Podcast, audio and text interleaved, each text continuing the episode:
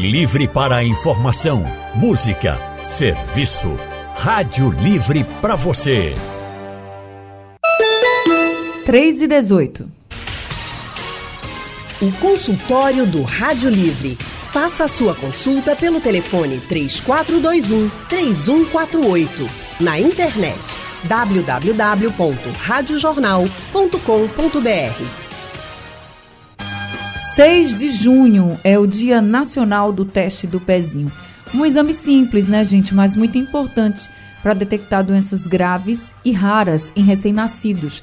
E por isso mesmo nós trouxemos este tema para o consultório do Rádio Livre. E para conversar com a gente, nós estamos recebendo o médico pediatra, Dr. Adolfo Monteiro Ribeiro. Dr. Adolfo é mestre e doutor em saúde da criança e adolescente, também é professor de pediatria da Faculdade de Ciências Médicas da UPE. Boa tarde, doutor Adolfo Monteiro Ribeiro, seja bem-vindo aqui ao consultório do Rádio Livre? Boa tarde, Gabriela. Antes de mais nada, agradecer o convite de vocês e a oportunidade da gente estar divulgando né, e valorizando isso que é tão importante para a gente. Né? Esse, boa tarde a todos que estão nos ouvindo também.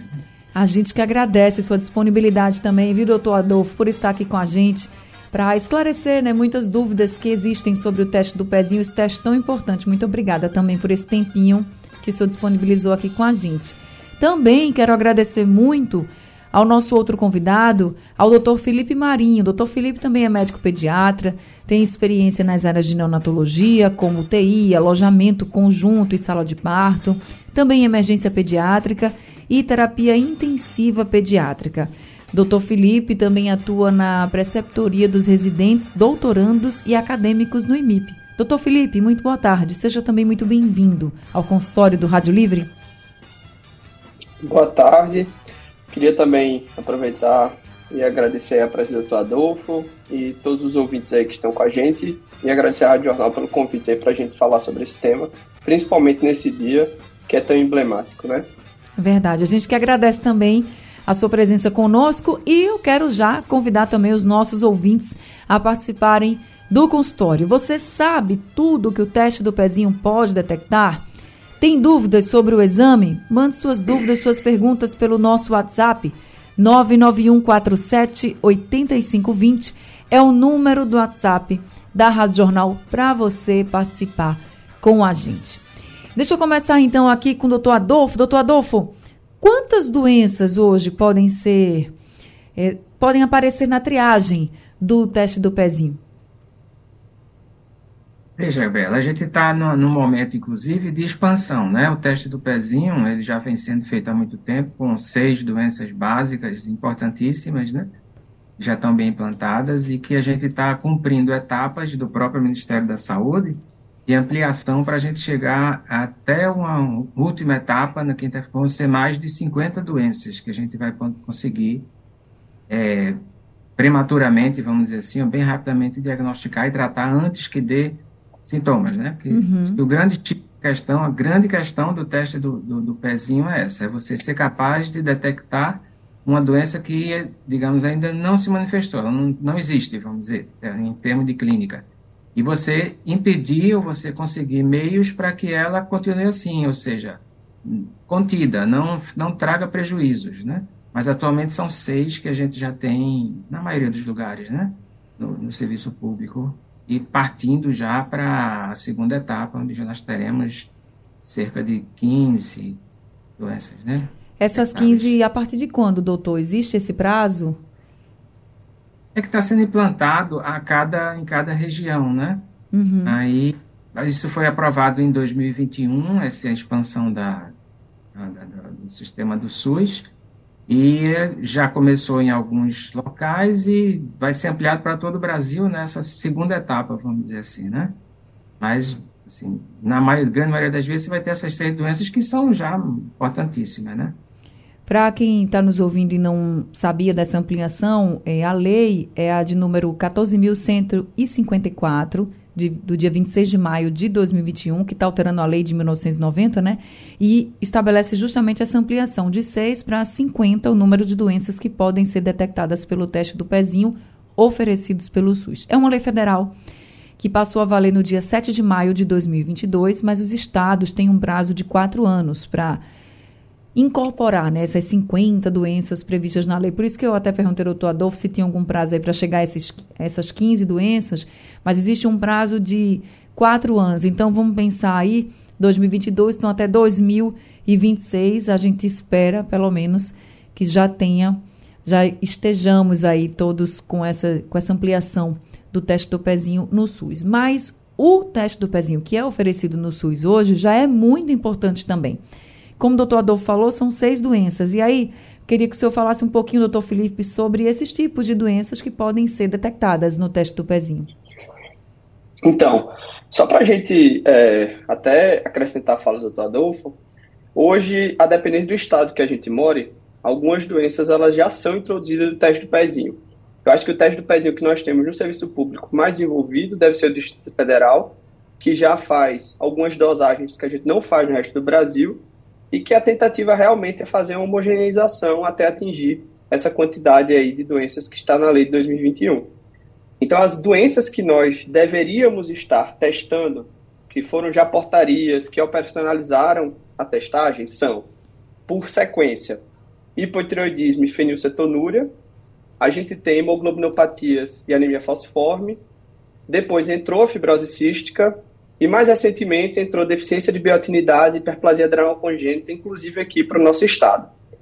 O Ministério da Saúde já emitiu portaria sobre a obrigatoriedade, nesse momento do teste do pezinho, da gente testar também para toxoplasmose congênita. Isso já é determinado desde 2020, então já faz um certo tempo. E agora, é, eu acho que deve fazer um mês mais ou menos, ali no início de maio, a gente teve a introdução e os estados têm 70, 180 dias para operacionalização da homocistinuria clássica. É outra doença que a tentativa é que a gente pegue os pacientes numa fase pré-sintomática para que a gente comece o tratamento, comece o acompanhamento, para que esses pacientes eles sejam menos prejudicados possíveis. Então é justamente aí onde nos, nós estamos hoje, aqui no estado de Pernambuco, nós fazemos aquelas seis primeiras doenças que eu comentei. Entendi. Agora, doutor, sobre essa última doença que o senhor falou, como é o nome dela? Que é... Homocistinuria clássica ela é uma doença que atinge que parte do corpo e, por exemplo, se não for detectada logo, ela pode trazer que tipo de consequências para a criança? Então, assim como as outras doenças, né, que são triadas no teste de pezinho, são doenças que têm um potencial de que, quando descobertas de forma precoce, a gente evite as complicações que estão associadas a ela. No caso da homocistinuria clássica, é a deficiência de uma enzima, tá certo? É uma enzima com nome bem feio, é cistationa beta-sintetase. Ela está associada com alterações oftalmológicas, com tromboembolismo, ou seja, formação de coágulos, né, como, por exemplo, um AVC, um exemplo específico de tromboembolismo. Então, ela tem o tromboembolismo em idades precoces, ou seja, acaba tendo esses eventos sem ser nos adultos, sem ser nos idosos, o que é muito mais comum, e também pode ter alteração neurológica, déficit intelectual, alteração psiquiátrica. E o tratamento em si é um tratamento, como é que eu posso dizer? Ele é complexo porque ele exige acompanhamento de perto, ele exige um serviço especializado, mas ele, digamos assim, é de baixo custo, porque basicamente é uma dieta específica, caso haja necessidade, é uma dieta restrita em um das proteínas que está associada à apresentação clínica e a reposição de vitaminas, como é o caso da reposição de piridoxina e de ácido fólico e algumas vezes de vitamina B12. Então é uma doença que, se diagnosticado precoce, feito acompanhamento com a equipe especializada, a gente tem a possibilidade de melhorar muito o prognóstico da criança. Doutor Adolfo, caso a pessoa faça esse exame do pezinho no bebê e dê alguma alteração, para essa doença que o doutor Felipe trouxe ou qualquer outra, já é um diagnóstico fechado ou representa, assim, uma triagem? É, Gabriel, isso é uma, assim, uma, uma, compreensão que eu acho que todo mundo deve ter bastante, né? Porque é, a, a, intenção que você tem com essas pesquisas, né? Você detecta, não deixar passar pessoas doentes, né? Então, é, vai acontecer de algumas crianças que são diagnosticadas, que aparentemente dão o teste positivo, e elas, na verdade, não têm doença, né? Acho que a gente poderia fazer uma, uma analogia, uma, é, só para a gente entender um pouco da importância, acho que você vai em alguma. Você seja um, um, um, vigia, vamos dizer assim, um fiscal, e você vai em uma festa de criança em que vai ser proibido entrar quem tiver menos de 18 anos, tá? E você faz aquela avaliação lá, fica olhando e diz, ah, eu acho que esse aqui tem, aquela tem o tamanho. Você vai é, separar um bocado de adolescentes lá, de crianças que você acha que tem 18 anos, mas vai ser bem rigoroso, não vai deixar passar ninguém, tá? Desse grupo que você separou, você vai rever ele e você vai pedir a carteira de identidade, você vai pedir algum, algum parente que ateste a idade e você vai ver que você errou, que você, na verdade, a pessoa tinha até mais de 18 anos e você classificou ela como é, menor de idade. Mas você não deixou passar ninguém naquela festa que fosse realmente maior de idade, que não fosse menor de idade. Então, a triagem que a gente faz é justamente isso, uma sensibilidade muito grande. Ela fica atrás de todas as crianças, de todos os, na verdade, todos os recém-nascidos que podem estar incluídos naquela, naquele diagnóstico, naquela situação de risco para a doença. Depois que você identifica aqueles que têm esse risco, aí você vai e que esse risco está presente, você vai fazer uma outra triagem. Aí sim você vai partir para exames tá? que vão definir se existe ou não a doença, se tem ou não diagnóstico. Aí isso também já está dentro de um protocolo, né?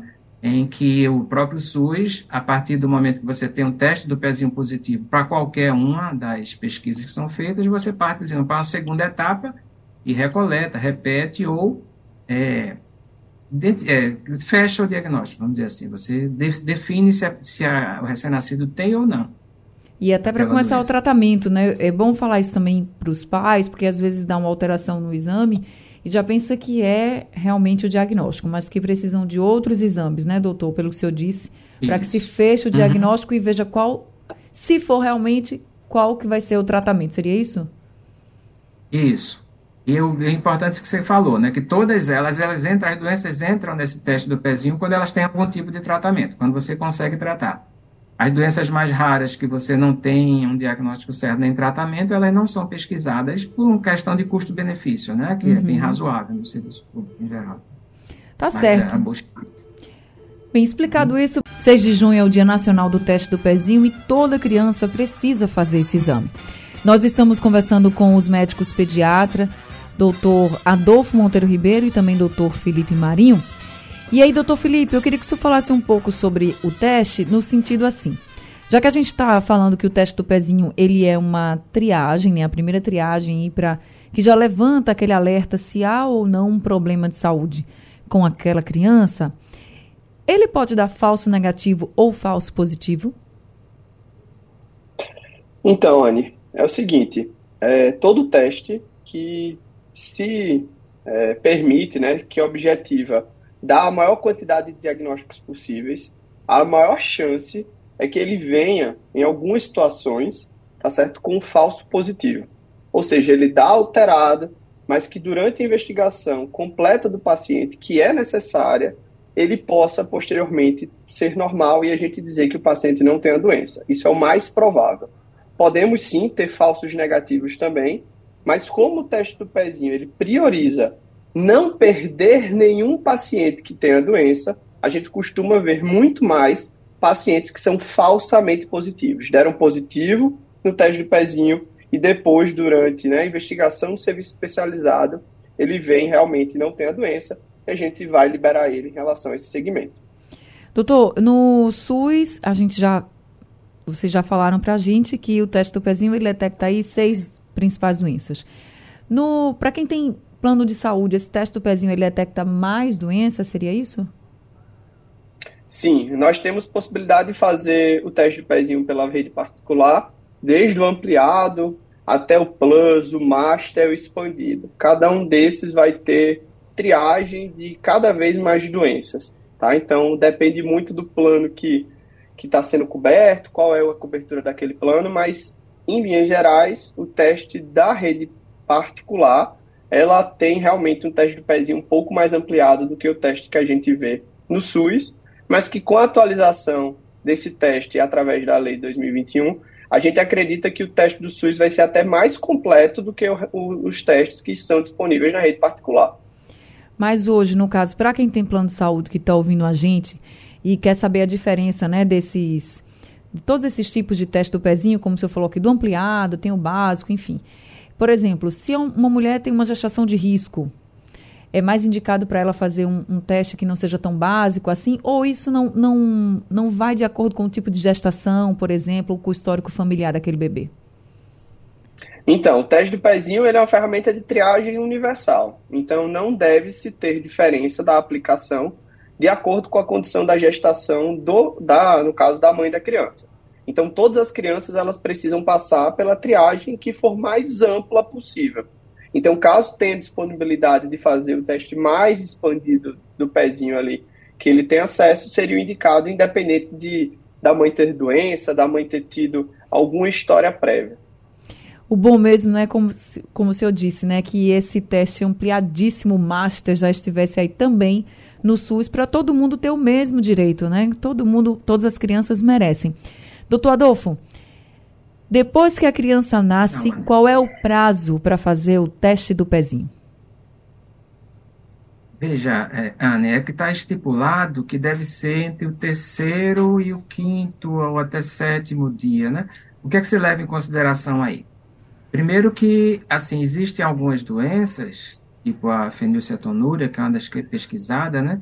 Que ela vai buscar a presença... Porque o, o teste do pezinho, na verdade, é um exame de sangue né? Uhum. exame de sangue em geral, como a gente está acostumado a fazer, que todo a maioria dos adultos faz, vai lá, colhe sangue, pesquisa colesterol, triglicerídeos, tudo isso. Então, é um exame de sangue que é feito no recém-nascido para ser colhido de uma forma mais simples, né, mais rápida, é, é feito com uma pequena punctura no pé, que é um local que sangra muito no pé.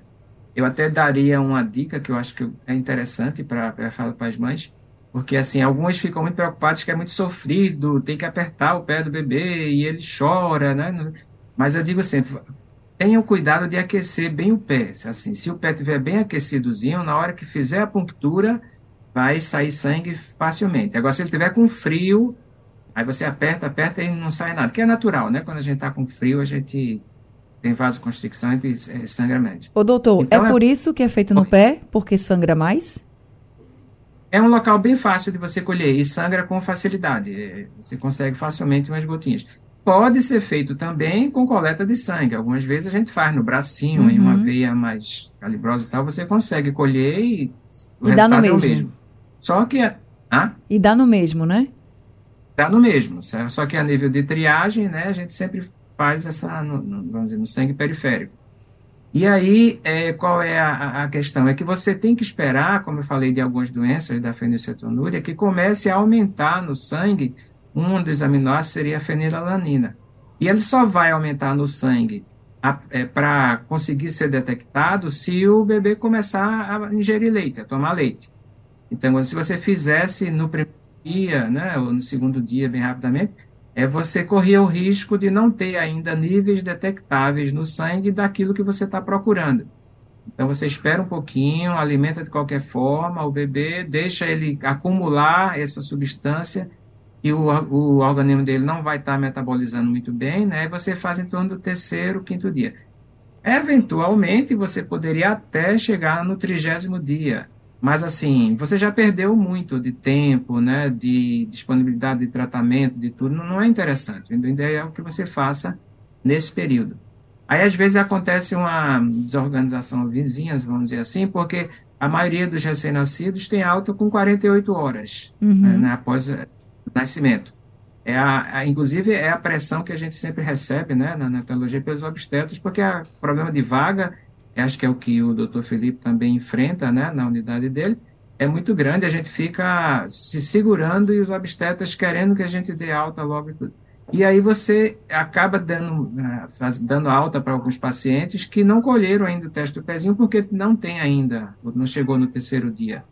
E isso tem sido, acho que, um dos atrapalhos, porque a estatística que a gente tem é que 80% a 83% dos recém-nascidos colhem o teste do pezinho. Quer dizer, a gente tem em torno de quase 20% que escapa dessa triagem, o que é uma pena, né? Assim, acaba Mas, o, o, como você falou, o ideal é que se colhe entre o terceiro e o quinto dia, né? No máximo sete. E se passar desse tempo? O senhor falou que pode perder aí o tempo de tratamento, seria isso? Não, perderia o tempo de diagnóstico, porque veja, você colhe em torno do terceiro a quinto dia, né? Só que assim, esse exame vai para ser, vai para o laboratório para ser realizado, vai ser organizado, catalogado, é, daí ele vai para análise, daí vem depois o resultado, daí você vai depois informar para a mãe que o resultado deu positivo ou não. Nisso aí, a média, a mediana de é, diagnóstico e início de tratamento chega às vezes a dois meses, tá? Assim, 60 dias, 40, 60, entendeu? Então, assim, se você demora mais essa coleta, faz num período que, digamos, seria viável, até o trigésimo uhum. dia, e você só vai receber esse resultado com três meses, quatro meses, você quebrou um pouco a finalidade principal, né? De você ter logo resultado tratar logo, tá entendendo? Por isso que deve realmente se bater, enfim, focar nesse terceiro e quinto dia. Doutor, esse prazo também entre o terceiro, o quinto dia, até o sétimo dia, né? Que seria assim, o prazo de ouro, vamos dizer assim. Ele também vale para os bebês que nascem prematuramente? Também. Ah, digamos assim, dependendo de quão prematuro seja, né? Porque tem alguns que você, digamos, você não, de, dependendo da gravidade, você acaba nem colhendo ele, você espera um tempo mais, né, mais, é, mais, é, mais prolongado, vamos dizer assim, mas nesses recém-nascidos, a grande questão desses recém-nascidos, é aí você vai mais para o histórico e você colher antes que ele receba algum tipo de tratamento que vá, possa interferir no teste, né? Uhum. Tipo uma transfusão, alguma coisa assim. Você tem que estar atento para não deixar passar essa oportunidade de fazer neles também, mesmo que postergue um pouquinho, sabe? Eu acho que é o que o Felipe também tem visto, né? A gente não consegue colher entre o terceiro e o quinto dia quando é prematuro, somente extremo, né? Doutor Felipe? Então, quando a gente tem prematuridade, ou até mesmo paciente grave, tá, que vai para UTI neonatal, existe a recomendação desse teste ser realizado em mais de um momento, na tentativa da gente não perder aqueles que são realmente doentes. E aí é como o doutor Adolfo falou, se o paciente vai receber a transfusão, inclusive se já está ali programado, de colher uma amostra de sangue para enviar para essa triagem neonatal. Uma coisa é a operacionalização disso. Então, às vezes, a gente não vê sendo feito como a nota técnica do Ministério da Saúde recomenda que seja feita. Então, realmente precisa de uma capacitação, mas as unidades neonatais de mais alto risco, todas elas são preparadas para repetir esse teste do pezinho nos momentos que há indicação, com certeza. Quando o senhor diz que há uma falha de operacionalização, é, em que sentido, doutor? É, é, o, é o profissional? É a vaga? Enfim, em que sentido? Na verdade, a gente nota que o teste do pezinho como um todo, ele tem uma dificuldade de operacionalização. Como o doutor Adolfo falou, às vezes o teste do pezinho vai ter o resultado final com dois, três meses da coleta e olhe que isso ainda tem períodos que são mais prolongados. Existem doenças, por exemplo, que se você não tratar o paciente nos primeiros 14 dias, você tem piora do ponto de vista neurológico dele a longo prazo. Um exemplo típico, que é uma doença que ainda bem a gente não vê tão grave como acontecia décadas atrás, é o hipotireoidismo congênito. O hipotireoidismo congênito é o seguinte: o paciente faz o teste de pezinho, o resultado saiu. Se ele vem positivo, ou seja, ele vem alterado, o ideal é que esse paciente ele seria direcionado para a unidade especializada. Na unidade especializada, ele colheria o teste confirmatório e já começaria o tratamento. Ele teria que começar esse tratamento até 14 dias de vida para que ele não tivesse prejuízo do desenvolvimento neurológico. O que às vezes a gente encontra é que esse período que deveria ser o ideal, ele não é preenchido. Isso aí é realmente um problema de operacionalização que foge um pouquinho, inclusive, da vida diária ali, da prática é, dos hospitais, das unidades de maternidade, porque alguns pacientes, eles precisariam ser direcionados, por exemplo, pelo posto de saúde, uhum. pelo consultório. Então, não colhi lá na maternidade, porque realmente é, a criança tinha menos do que o terceiro dia, que seria a janela ideal. O que, que acontece? Quem pegou ele naquela primeira consulta depois do nascimento deveria orientar que, olha, tu precisa fazer o teste do pezinho, a gente vai lhe encaminhar, porque senão a gente perde a melhor janela, algumas vezes trazendo um prejuízo para a criança.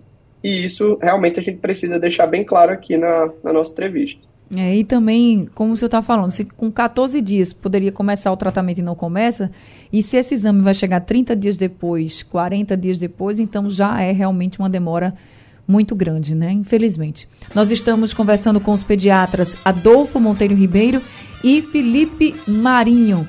A gente está chegando aqui ao fim do nosso consultório, mas, doutor Adolfo, quem está nos ouvindo agora, teve o bebezinho no SUS, por exemplo, e vai fazer o teste do pezinho. Já está em casa, vai fazer o teste do pezinho. Ele, essa pessoa, ela deve voltar para a maternidade onde ela teve o bebê? Ela deve ir para onde? É, desculpe, você falou que ela, eu não entendi no início, ela teve o filho há pouco? Não, teve o filho na maternidade pública, por exemplo, no SUS. Sim. E aí vai uhum. fazer o teste do pezinho. Já está em casa, né? Vamos pensar aqui em alguém que já está em casa, com seu recém-nascido. Para onde ela, onde ela deve fazer esse teste do pezinho? É na maternidade, onde ela teve o bebê? É em outra unidade de saúde? Tá. O mais habitual, porque inclusive é uma obrigatoriedade federal, né, que a maternidade forneça isso, né?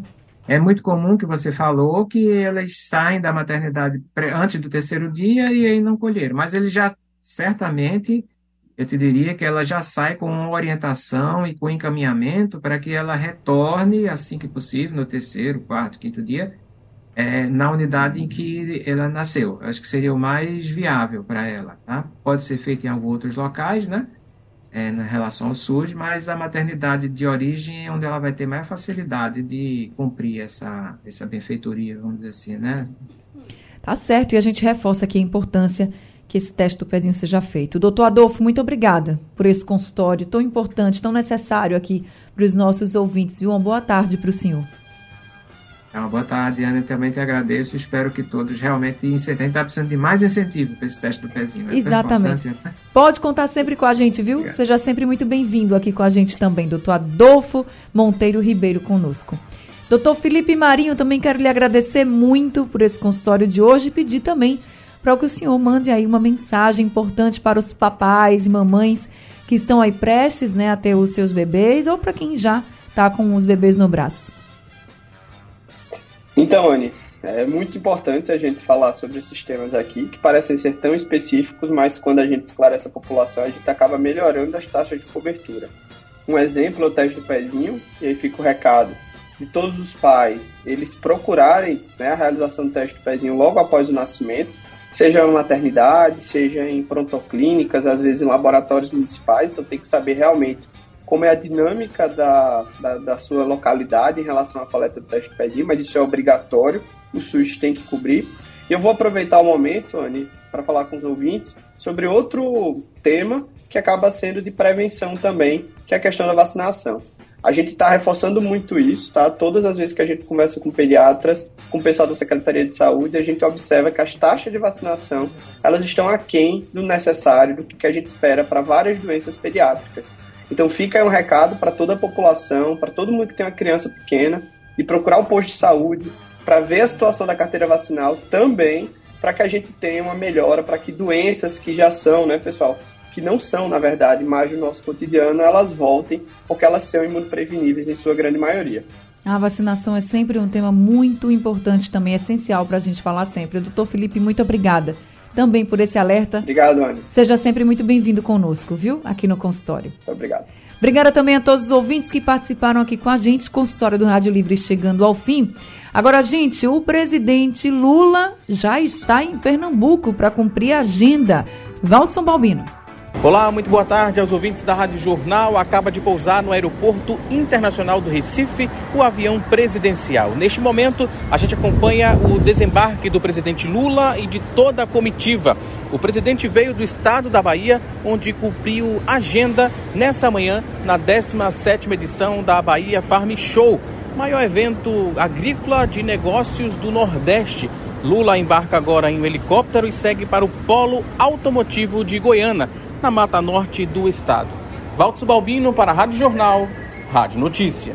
Toda a cobertura sobre esses dois dias de visita de Lula a Pernambuco, tanto hoje quanto amanhã, você acompanha aqui na programação da Rádio Jornal. O Rádio Livre de hoje fica por aqui. A produção foi de Gabriela Bento, trabalhos técnicos de Big Alves, Edilson Lima e Sandro Garrido. No apoio, Valmelo, a coordenação de jornalismo é de Vitor Tavares e a direção de jornalismo é de Mônica Carvalho. Sugestão ou comentário sobre o programa que você acaba de ouvir, envie para o nosso WhatsApp 99147 8520.